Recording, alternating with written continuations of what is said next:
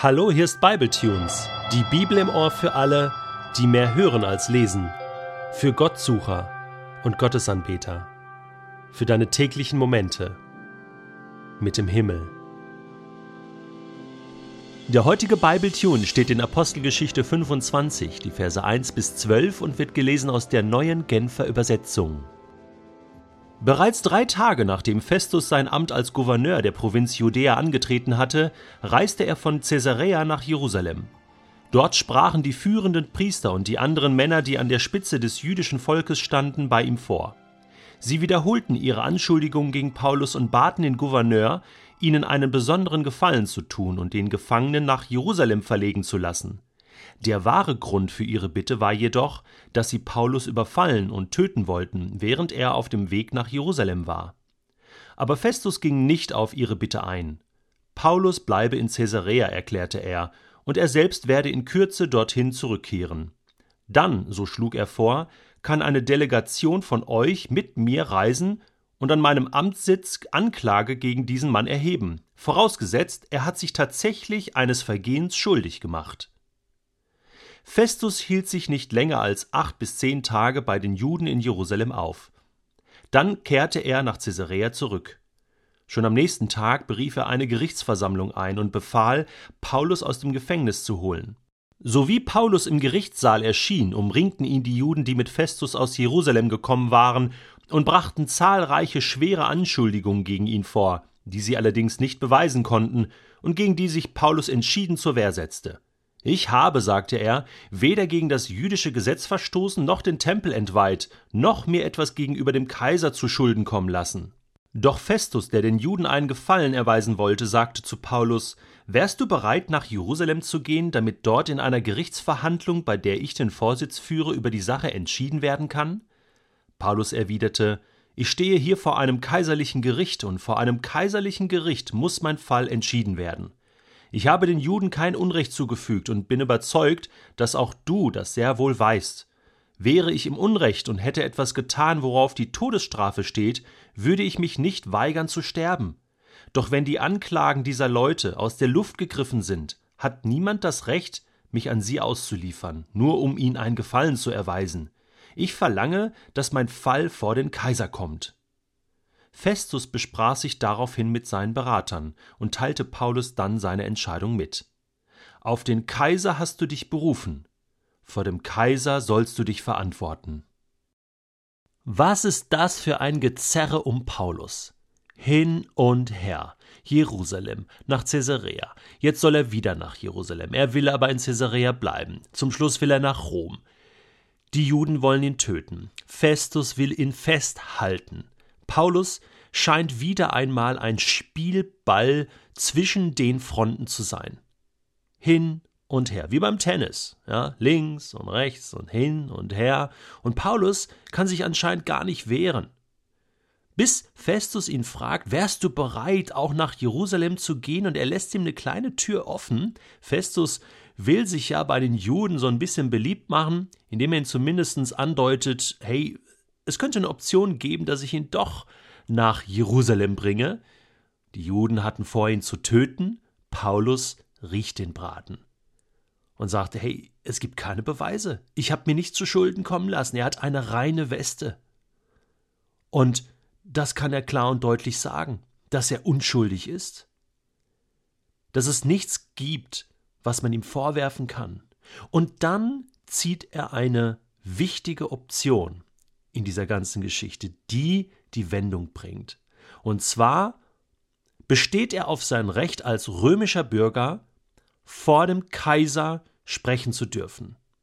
Ich möchte, dass mein Fall, oder er sagt sogar, ich verlange, dass mein Fall vor den Kaiser kommt.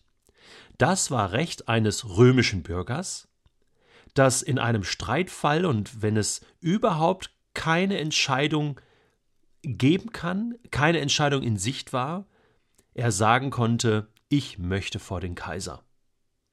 Nun muss man dazu wissen, dass momentan ein ganz bestimmter Kaiser in Rom war, nämlich Nero.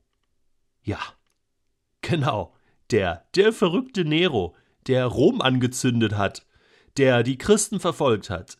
Also ein spezieller Kaiser. Und das wusste auch Paulus. Das heißt, er würde sich da in die Höhle des Löwen begeben. Keine einfache Entscheidung. Und doch zieht Paulus diese Option. Also, er ist nicht nur einfach ein Spielball zwischen den Fronten der Juden und der Römer. Paulus ist der, der eine Entscheidung trifft, der das Heft in die Hand nimmt, und zwar im Glauben. Er wusste, er muss nach Rom irgendwann. Aber er hat sich jetzt nicht einfach darauf verlassen, dass Gott das für ihn regelt. Dass irgendwie Festus für ihn die Entscheidung trifft. Oder die Juden. Nein, die hätten ihn ja umgebracht, dann wäre er gar nicht nach Rom gekommen. Im Glauben hat er eine Entscheidung getroffen. Im Glauben hat er das Heft in die Hand genommen. Im Glauben hat Noah die Arche gebaut. Die hat sich ja nicht von alleine gebaut. Er wusste um den Auftrag von Gott und dann hat er angefangen, die Arche zu bauen. Seine Entscheidung. Alle waren gegen ihn. Er hat sie gebaut. Im Glauben hat Abraham Isaak gezeugt. Der konnte ja nicht von alleine entstehen. Selbst die Verheißung Gottes, du wirst einen Sohn bekommen, und es war ja schwierig, über Jahrzehnte. Aber er musste noch einmal so richtig mit Sarah schlafen. Sonst wäre Isaak nie auf die Welt gekommen. Ja, im Glauben hat er Sex gehabt mit Sarah. Und dann kam der Sohn der Verheißung. Im Glauben. Gideon hatte die Verheißung, Israel zu retten vor den Feinden. Aber er musste kämpfen.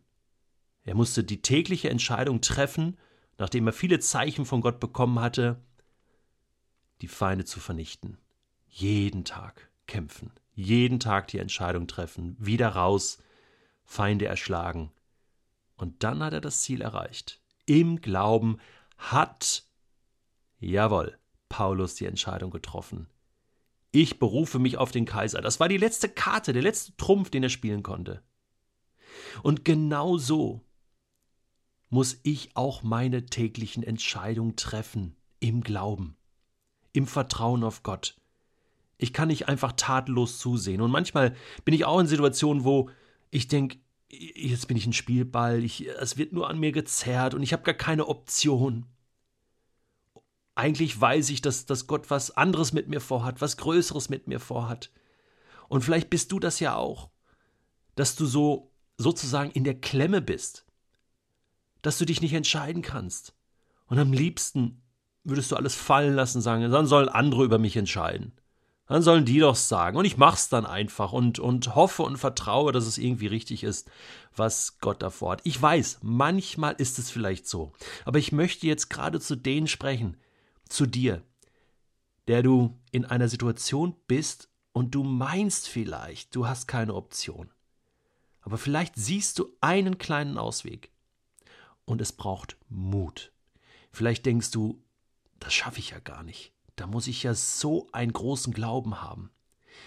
Ich bete jetzt für dich, dass du diesen Glauben aufbringst und diesen Trumpf spielst, dass du mutig bist und eine Entscheidung triffst und sagst, ich berufe mich auf mein Recht hier, ich verlange das. Pünktchen, Pünktchen, Pünktchen. Paulus verlangte, vor diesem verrückten Kaiser in Rom zu sprechen. Manchmal sind es die verrückten Dinge, die dann passieren müssen, damit der Weg weitergeht, so wie Gott ihn will. Und das Entscheidende ist, du musst einen Schritt machen. Gott erwartet von dir den Glauben, dass du einen Schritt gehst, den er schon lange für dich geplant hat. Und dazu wünsche ich dir allen Mut und allen Glauben. Das war Acts. Und jetzt sind wir wieder dran.